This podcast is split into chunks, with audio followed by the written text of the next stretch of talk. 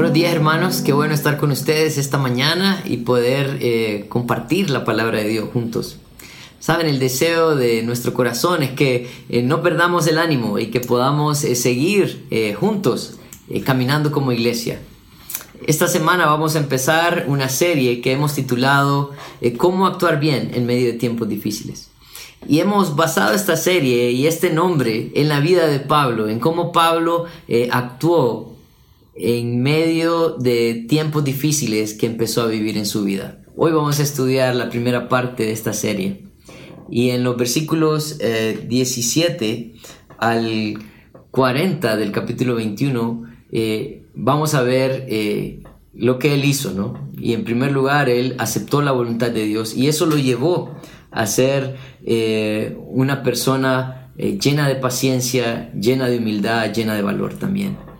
La próxima semana vamos a estar estudiando la primera parte del capítulo 22 en los primeros 16 versículos. Y saben, algo que ayudó a Pablo a actuar bien en medio de tiempos difíciles es que él encontraba las oportunidades para eh, hablar acerca de Cristo y dar su testimonio, poder compartir el Evangelio con otros. Yo creo que eso es algo súper importante para nosotros en este tiempo. Y la tercera semana vamos a estudiar la, siguiente parte del versículo 17 del capítulo 22 al versículo 30. Y vamos a hablar cómo Pablo usó lo que el Señor le había dado, su ciudadanía romana, para poder cumplir el propósito por el cual también eh, había sido llamado. No se pierdan estas próximas semanas, vamos a estar eh, enfocados en este tema, cómo actuar bien en medio de tiempos difíciles. Esta mañana vamos a, estudiar la primera parte y mi deseo es que eh, podamos orar y dejar este tiempo en las manos del Señor para que sea Él obrando en nuestras vidas también. Oremos. Padre, queremos darte gracias por tu fidelidad, por tu amor, por tu misericordia, Señor. Ayúdanos a poder eh, actuar bien en medio de este tiempo tan difícil en el cual vivimos. Señor, necesitamos de tu guianza, de tu dirección. Necesitamos, Señor, de tu palabra. Así que ayúdanos no solamente a escucharla, sino también a ponerla en práctica, Padre Santo. ayúdanos a aprender de la vida de Pablo. En tu nombre santo oramos. Amén. Entonces, ah, vamos a, ir al, al, primer tema de nuestra serie, ¿no? Ah, y vamos a hablar acerca de aceptar la voluntad de Dios. Si es cierto, nosotros hemos visto a lo largo de estos últimos capítulos cómo eh, había mucha gente tratando de persuadir a Pablo de que no fuera a Jerusalén, pero Pablo tenía una meta clara y él había aceptado la voluntad de Dios. Y saben, a esa misma conclusión llegaron los discípulos de Pablo. En el versículo 14 del, capítulo 21, ellos hacen esta declaración y, la encabeza Lucas y dice, eh, y como no le pudimos persuadir, desistimos diciendo, hágase la voluntad del Señor. Y fíjense que este término, eh, que se haga la voluntad de Dios, eh, a veces lo usamos, pero me gustaría empezar, antes de que leamos nuestros versículos, me gustaría empezar con una definición acerca de la voluntad de Dios. en el libro de Romanos, en el capítulo 11, versículo 33, dice así, dice, oh profundidad de las riquezas de la sabiduría, y de la ciencia de Dios, cuán insondables son sus juicios e inescrutables sus caminos. Eh, Pablo está escribiendo a la iglesia en Roma, él está diciendo, ¿saben? Dios es profundo y rico en sabiduría y ciencia. Y él termina el versículo diciendo, cuán insondables son sus juicios e inescrutables sus caminos. Eh, él estaba tratando de, motivarnos y motivar a la iglesia en Roma, motivarnos a nosotros a reconocer de que Dios y sus pensamientos y su conocimiento está por encima de lo que nosotros eh, podemos imaginar. Es más, el profeta Isaías también hace una ilustración muy, muy puntual para hablar acerca de los pensamientos de Dios y nuestros pensamientos. Dice, eh, porque mis pensamientos, Isaías 55, versículo 8 y 9, porque mis pensamientos no son vuestros pensamientos, ni vuestros caminos mis caminos, dijo Jehová. Como son más altos los cielos de la tierra, así son mis caminos más altos que vuestros caminos y mis pensamientos más que vuestros pensamientos. Así que el deseo de Dios es que nosotros entendamos que sus pensamientos, sus caminos están por muy encima de los nuestros y que lo mejor que nosotros podemos hacer es someternos a la voluntad de un Dios que es sabio y que todo lo sabe. Y que Él, siendo el creador de todas las cosas, entonces, eh, ¿qué más o qué mejor eh, eh, ser divino puede sostener nuestra vida? El someternos a la voluntad de Dios fue algo que Jesús también nos enseñó antes de ser crucificado. En Mateo 26, 39, eh, él se aparta a orar y miren lo que dice. Dice, yendo un poco adelante, se postró sobre su rostro, orando y diciendo, Padre mío, si es posible, pase de mí esta copa, pero no sea como yo quiero, sino como tú. Así que eh, Jesús mismo, siendo el Hijo de Dios, se sometió a la voluntad de su Padre porque él reconocía que su voluntad era buena, era agradable, era perfecta. Y Saben, de pronto algunos de nosotros podemos decir, bueno, pero Daniel, el sufrimiento también es parte de la voluntad de Dios. Quiero decirte que eh, definitivamente Dios está detrás de todo lo que sucede en nuestra vida, sea bueno, sea malo. Pero algo que nosotros debemos de reconocer es que todo lo que Dios hace enfoca a su gloria. Y el deseo suyo es que nosotros podamos someternos a su voluntad, no importando lo que estemos viviendo, Ah, pero que reconozcamos que al final esto va a traer gloria. ¿Cuántos de nosotros, eh, si no ha sido a través del, sufrimiento, hemos podido acercarnos a Dios o hemos podido conocerle? Hemos podido eh, crecer en, en nuestro amor, nuestra dependencia a Él, porque Él nos ha ayudado y nos ha hecho ver su fidelidad a través de todas las circunstancias de nuestra vida un último versículo para hablar acerca de la voluntad de Dios y está en Hebreos 13. Hebreos 13, 20 y 21. Dice, y el Dios de paz que resucitó de los muertos a nuestro Señor Jesucristo, el gran pastor de las ovejas, por la sangre del pacto eterno, os haga aptos en toda obra buena para que hagáis su voluntad, haciendo Él en vosotros lo que es agradable delante de Él por Jesucristo al cual sea la gloria por los siglos de los siglos. Amén. Entonces, lo bonito de este versículo es que dice que es a través de Jesucristo, Él nos ha enseñado, ¿verdad? Y nos ayuda, nos capacita a ser aptos para hacer buenas obras, ¿verdad? Y que podamos nosotros hacer todo, entonces, lo que es agradable a Él ah, y que al final le rindamos gloria. Algunas personas creen que el hecho de que todo lo que nosotros hacemos rinda gloria a Él, dice, eso parece que es un poco egocéntrico. No, no, no. Definitivamente Dios es un Dios santo. Y el egocentrismo eh, tiene que ver mucho con el pecado humano. Cuando nosotros pensamos en que todo dé gloria a Él, es que todo se orquesta de una manera perfecta. Eh, habiendo ya dado la introducción a nuestro tema, aceptando la voluntad de Dios o aceptar la voluntad de Dios, Ah, podemos ver varias características importantes en Pablo en, este tiempo. Vamos a leer entonces el versículo 17 al, al 25. Dice así, cuando llegamos a Jerusalén, los hermanos nos recibieron con gozo, y al día siguiente Pablo entró con nosotros a ver a Jacobo, y se hallaban reunidos todos los ancianos a los cuales después de haberles saludado, les contó una por una las cosas que Dios había hecho entre los gentiles por su ministerio. Cuando ellos lo oyeron, glorificaron a Dios y le dijeron, ya ves hermano, cuántos millares de judíos hay que han creído y todos son celosos por la ley.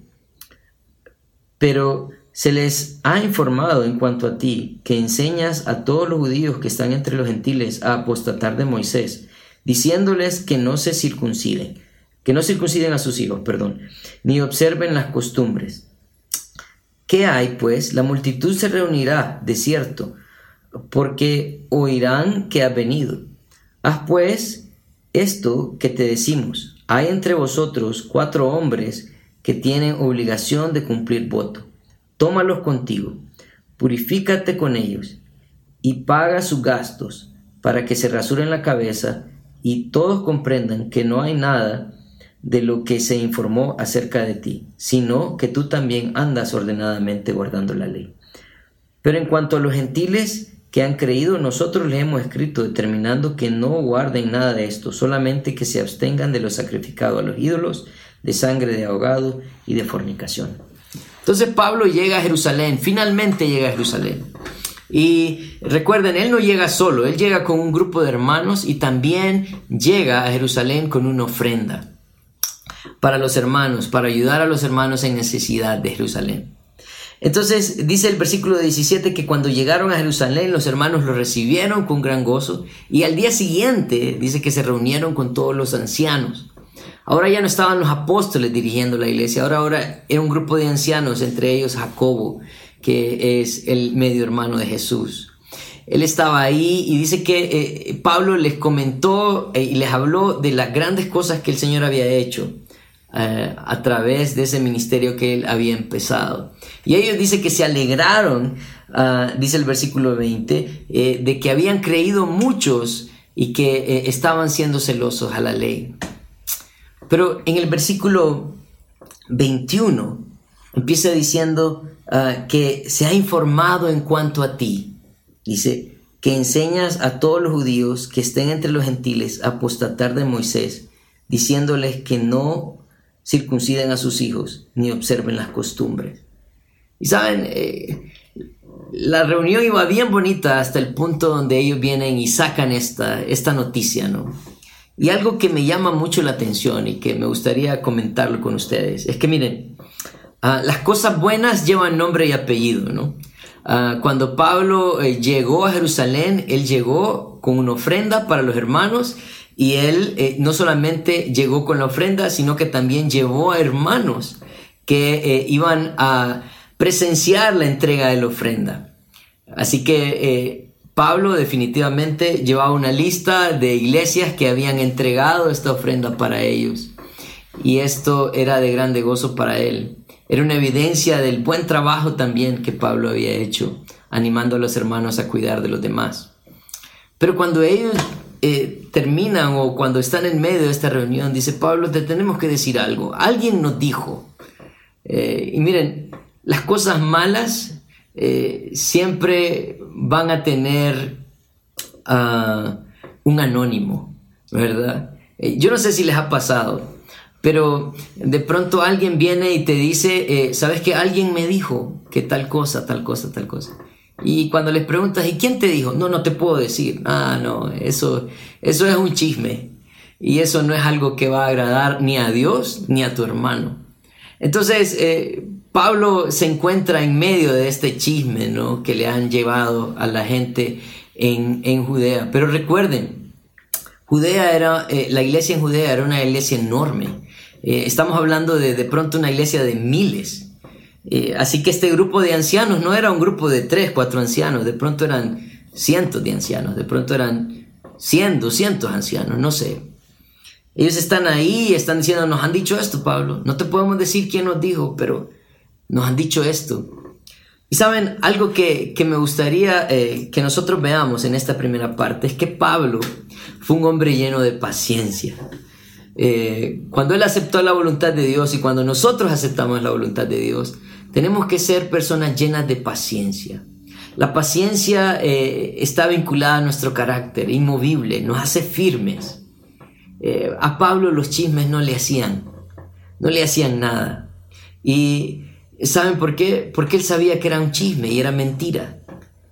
¿Por qué? ¿Por qué digo esto? Bueno, porque si ustedes recuerdan, Pablo cuando él llamó a Timoteo o llevó a Timoteo para que fuera con él en su segundo viaje misionero, en Hechos 16, versículo 3, dice que él tomó a Timoteo y lo circuncidó para que fuera con él eh, y no fuera de tropiezo a los hermanos en la sinagoga.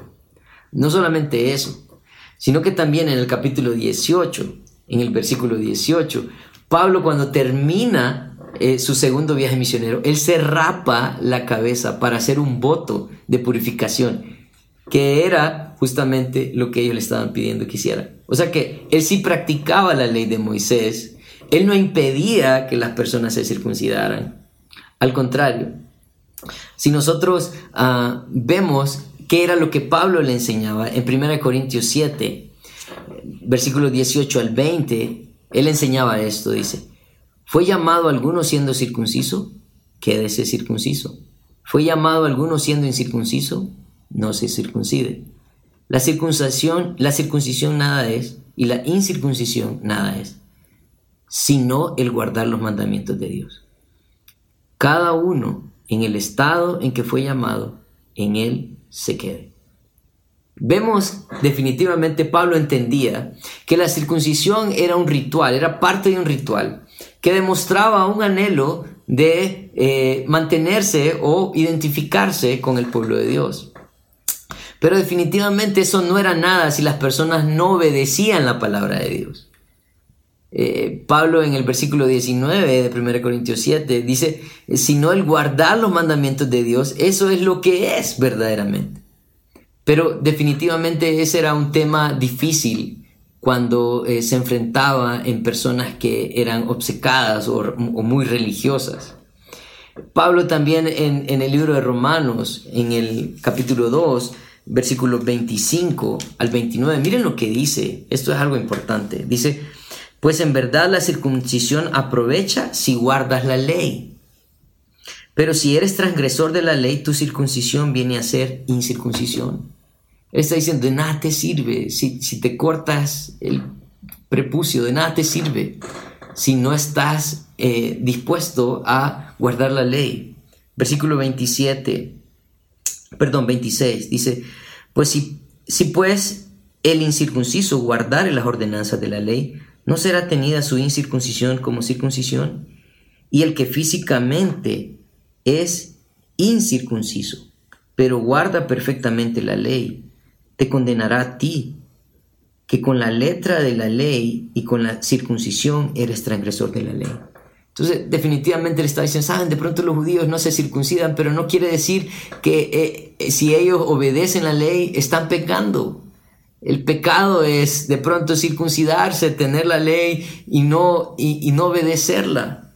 Versículos 28 y 29 dice, pues no es judío el que lo es exteriormente, ni es la circuncisión la que se hace exteriormente en la carne, sino que es judío el que lo es en lo interior, y la circuncisión es la del corazón, en espíritu, no en letra, la alabanza del cual viene de lo, no de los hombres sino de Dios. Muchos estaban tratando de demostrar que eran judíos, ¿verdad? Y alabarla la ley, pero la verdadera alabanza viene de Dios. Y miren, y el, verdadero honor que le damos a Dios eh, es cuando vivimos de una manera recta. Entonces definitivamente Pablo era un hombre lleno de paciencia. Ellos vienen ah, y le acusan, ¿verdad? Y en el versículo 23 eh, dice, ah, pues esto que te decimos, hay entre nosotros cuatro hombres que tienen obligación de cumplir voto. Tómalos contigo, purifícate con ellos y paga sus gastos para que se rasuren la cabeza y todos comprendan que no hay nada de lo que se informó acerca de ti, sino que, que también andas ordenadamente guardando la ley. Pero en cuanto a los gentiles que han creído, nosotros les hemos escrito determinando que no guarden nada de esto, solamente que se abstengan de los sacrificados, los ídolos, de la sangre de ahogado y de fornicación. Entonces están tratando de impulsar o de, de, empujar a Pablo a que haga un voto de purificación. Y no solamente eso, sino que tome a cuatro hombres y que pague por ellos. ¿Y qué significaba esto? Recuerden, eh, en el libro de Levíticos eh, y, Números también encontramos estos actos de purificación. Y, lo que sucedía es que ellos tenían que rasurarse la cabeza y presentar sacrificios junto con su pelo y quemarlo, ¿no? Eh, y ellos tomaban siete días que dedicaban a purificarse, ¿no? y después hacían este sacrificio. Ellos estaban tratando de conciliar a los enemigos de Pablo con Pablo si él hacía estas cosas. Pablo definitivamente fue un hombre lleno de paciencia, que ah, si ustedes lo ven hasta ese punto, él no se defiende. Él, él los escucha Él no trata de refutar, no trata ni siquiera de preguntar quién les había venido con el chisme. Entonces, cuando nosotros estamos sometidos a la voluntad de Dios, eh, podemos crecer en paciencia, o podemos, eso es algo que puede revelarse en nosotros. No solamente eso, sino que en la segunda parte, versículos 26 ah, al 30, Pablo se ve como un hombre lleno de humildad también. Miren cuál es la reacción de Pablo después de todo esto que le dijeron. Dice, entonces Pablo tomó consigo aquellos hombres y al día siguiente, habiéndose purificado con ellos, entró en el templo para anunciar el cumplimiento de los días de la purificación, cuando había de presentarse la ofrenda por cada uno de ellos. Pero cuando estaban para cumplirse los siete días, unos judíos de Asia, al verle en el templo, alborotaron a la multitud y le echaron eh, mano, dando voces, varones israelitas, ayudad, este es el hombre que por todas partes enseña a todos contra el pueblo, la ley y este lugar. Además de esto, ha metido a griegos en el templo y ha profanado este santo lugar, porque antes había visto con él en la ciudad a Trófimo de Éfeso, a quien pensaban que Pablo había metido en el templo. Entonces, Pablo viene y este grupo de ancianos en el cual se reúne eh, le, imponen este, este voto y saben, hay algunas personas que dicen que Pablo quiso agradar a los hombres y que por eso lo hizo. Eh, yo, yo tengo otro pensamiento y quiero compartírselos. Yo creo que Pablo era un hombre que al aceptar la voluntad de Dios no solamente fue paciente con ellos, sino que también le demostró eh, la humildad que había en ellos. Eh, el deseo genuino de Pablo, estoy seguro, era de conciliar, de buscar una oportunidad para que estos hombres vieran cuáles eran sus verdaderas intenciones. miren, lo que, miren lo que Pablo mismo escribió en Romanos 15, versículo 1, dice, así que los que somos fuertes debemos soportar la flaqueza de los débiles y no agradarnos a nosotros mismos. Pablo no estaba buscando agradarse a él mismo, él no estaba tratando de justificarse, él no estaba tratando de defenderse, él estaba viendo a sus hermanos que eran débiles en el cumplimiento de la ley, que ellos de pronto no entendían el propósito y de pronto él estaba tratando de hacerse débil a ellos. Miren lo que, miren lo que, lo que dice Pablo también en 1 Corintios 9, 19, 22. Dice, por lo cual siendo libre de todos, me he hecho siervo de todos para ganar a mayor número. Me he hecho a los judíos como judío para ganar a los judíos, a los que están sujetos a la ley, aunque yo no esté sujeto a la ley. Como sujeto a la ley para ganar a los que están sujetos a la ley y a los que están sin ley, como si yo estuviera sin ley, no estando yo sin ley de Dios, sino bajo la ley de Cristo, para ganar a los que están sin ley. Me he hecho débil a los débiles para ganar a los débiles. A todos me he hecho de todo para que de todos modos salve a algunos. Entonces Pablo definitivamente lo que está haciendo aquí, estoy seguro de esto, es que él está tratando de mostrarse como uno de ellos para buscar la oportunidad y sin duda convencerlos de su pecado, llevarlos a la verdadera intención de la ley, a través de la obediencia, a través de Cristo, y que ellos puedan ser convencidos. Jesús nos dijo eh, también, si alguno quiere venir en pos de mí, niéguese a sí mismo. Eso era lo que estaba haciendo Pablo. Pablo se estaba negando a sí mismo. Pero, ¿saben? Lo que sucede es que cuando un hombre eh, demuestra esta actitud, podemos ver eh, que Satanás también trabaja arduamente. Miren lo que dice, Hechos 21, eh, versículo 27, dice, pero cuando estaban para cumplirse los siete días, unos judíos de Asia al verle en el templo alborotaron a toda la multitud y le echaron mano el, voto consistía en, siete días apartarse. Y, en esos siete días uno iba al templo y decía, tal día voy a venir a, hacer mi sacrificio y a terminar con mi voto. Recuerden, están en medio de la Pascua, una celebración judía, y sin duda todos los judíos de Asia eh, Menor y de Europa estaban ahí. Y dice que cuando lo vieron, alborotaron a la multitud y le echaron mano. Y miren lo que dijeron. Dice, dando voces, varones israelitas, ayudad.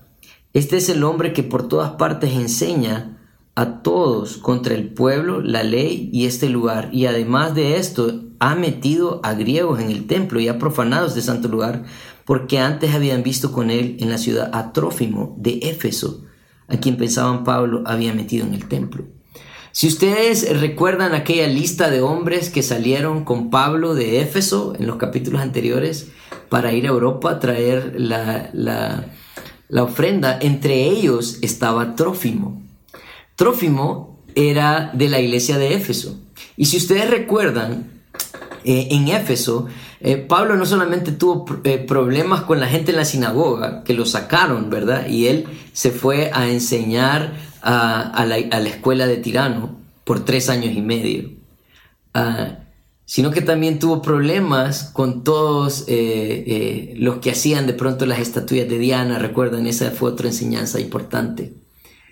Al parecer, algunos miembros de la sinagoga de Éfeso estaban en Jerusalén y ellos vieron a Trófimo y lo conocieron ah, y acusaron a Pablo de que él lo había metido al templo.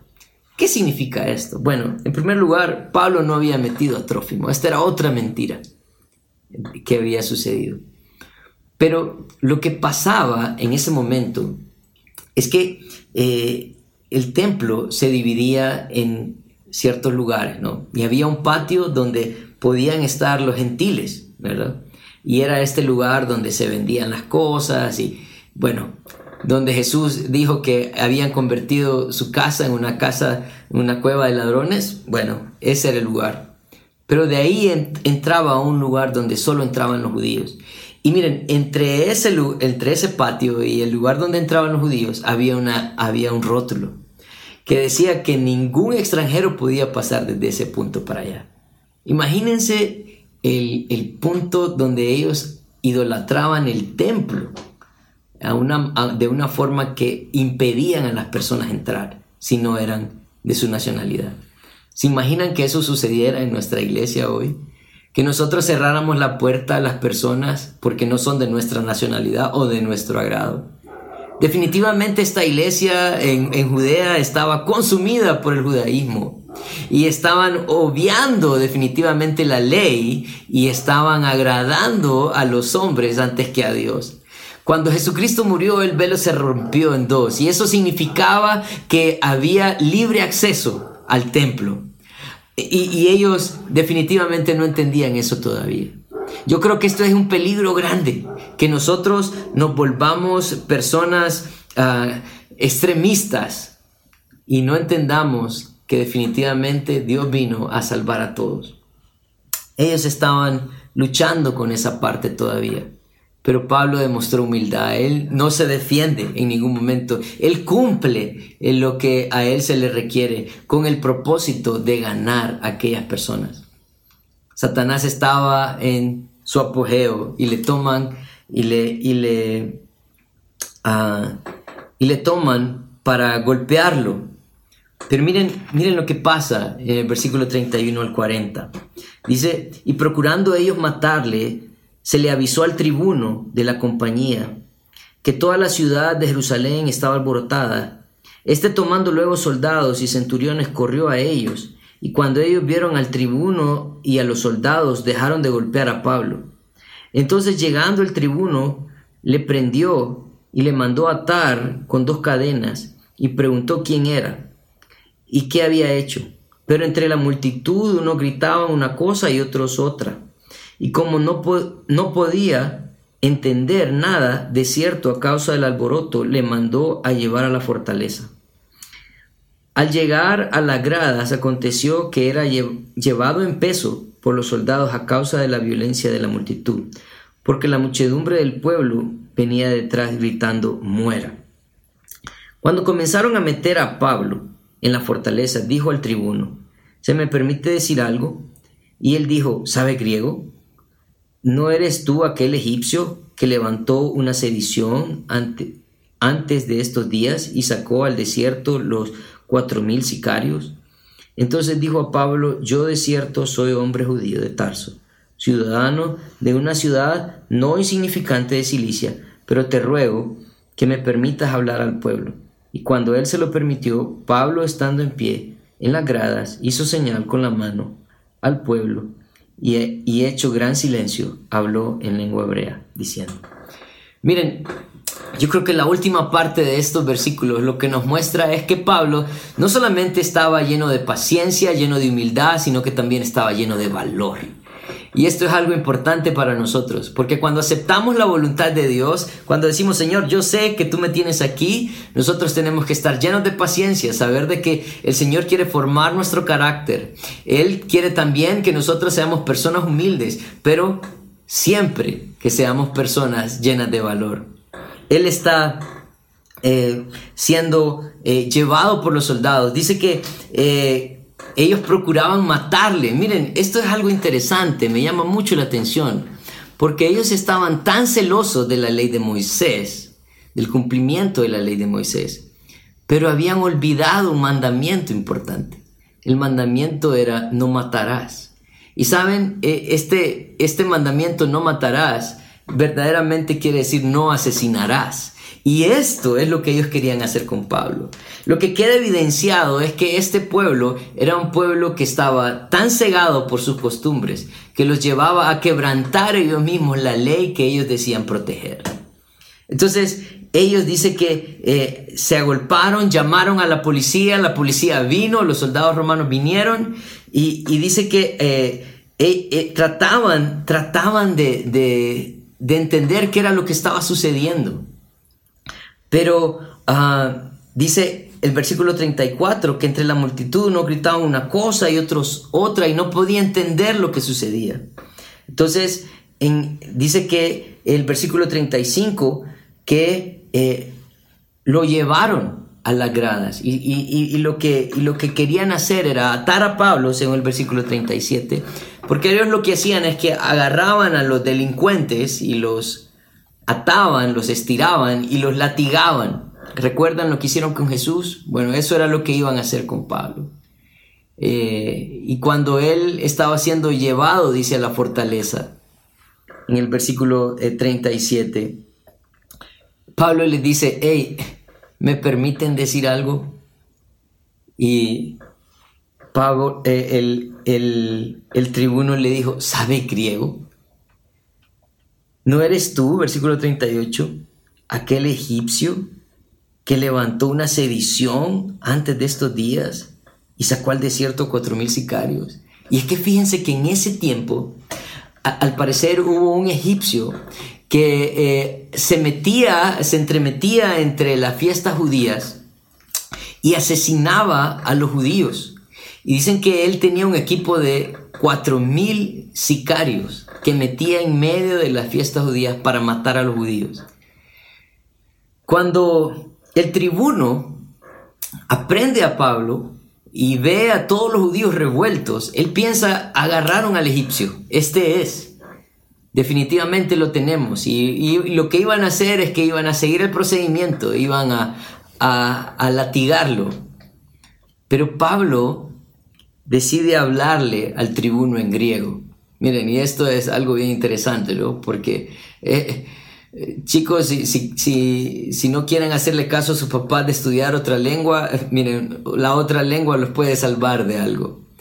A Pablo, eh, el griego lo había, lo para definitivamente, para al, al, tribuno y le dice, hey, definitivamente no eres el egipcio porque el egipcio es un vago, es un criminal. Estoy seguro que él no habla más de una lengua. Y él le dice, sí, es cierto, no soy ese egipcio. La verdad le dice que yo, versículo 39, de cierto soy hombre judío de Tarso, ciudadano de una ciudad no insignificante de Cilicia, pero te ruego que me permitas hablar al pueblo. Pablo, ¿cómo se te ocurre, después de que este pueblo está a punto de matarte, después de que eh, eh, los ancianos te han demostrado que muestran más fidelidad a los chismes, que a tu palabra, ¿cómo se te ocurre hablar a, esta gente, no? ¿Por qué mejor no eh, decir, hey, ¿sabes qué? Te confundiste, no soy yo, déjame ir y me voy? No. Pablo tenía una misión y él demostró todo el valor para llevarla a cabo. Él dice que ah, cuando se le permitió, versículo 40, Pablo estando en pie en las gradas hizo señal con la mano al pueblo y los cayó a todos, ¿verdad? Dice, y hecho gran silencio, habló en lengua hebrea, ya no solamente habló en griego, sino que ahora habló en hebreo. Y saben, eh, yo no sé si estás dispuesto a actuar con valor en medio de este tiempo difícil, yo espero que sí. Cuando reconoces la voluntad de Dios, te sometes a Él. Eh, cuando te sometes a Él, definitivamente eh, tu vida, tu carácter es formado, la paciencia te hace más fuerte. Eso te llena de humildad, ¿sabes por qué? Porque no tienes nada que demostrarle a nadie. Pero eso no te hace una persona cobarde, te hace una persona llena de valor. Pablo estaba dispuesto a llevar su mensaje hasta las últimas consecuencias. Eso es lo que vamos a hablar la próxima semana. Pero saben, eh, quiero terminar esta, esta tarde eh, con un par de, conclusiones para nosotros. si te has preguntado eh, si esta es la voluntad de Dios, que estemos en medio de un tiempo de pandemia, quiero decirte, sí, esta es la voluntad de Dios. Ah, y definitivamente eh, el Señor quiere formarnos a cada uno. Y miren, y yo creo que a lo largo de este tiempo el Señor ha sacado lo mejor y lo peor de nosotros. Y lo hemos visto. Lo vemos, lo vemos en nuestra casa, lo vemos en las noticias. y, si este tiempo eh, no nos hace reflexionar en cuál debería ser eh, mi actitud y cómo debería de reflejarse mi vida eh, llena de paciencia, humildad y valor, ¿qué más necesita hacer el Señor? Así que Vamos a, continuar la próxima semana y quiero eh, que ustedes eh, también vayan eh, adelantando en, este tiempo. ¿no? Vamos a estar en los versículos 1 al 16 del capítulo 22. Y vamos a ver cómo Pablo, en medio de un tiempo difícil, buscaba oportunidades para poder también compartir de Cristo. Oremos. Padre, queremos darte gracias por tu palabra. Gracias por tu fidelidad, por tu amor. Señor, reconocemos que te necesitamos. Reconocemos, Señor, que no sabemos actuar eh, bien en tiempos difíciles porque no aceptamos tu voluntad. Y, Señor, tratamos de pelear en contra de tu voluntad, tratamos de, Señor, eh, rehusarnos a aceptarla.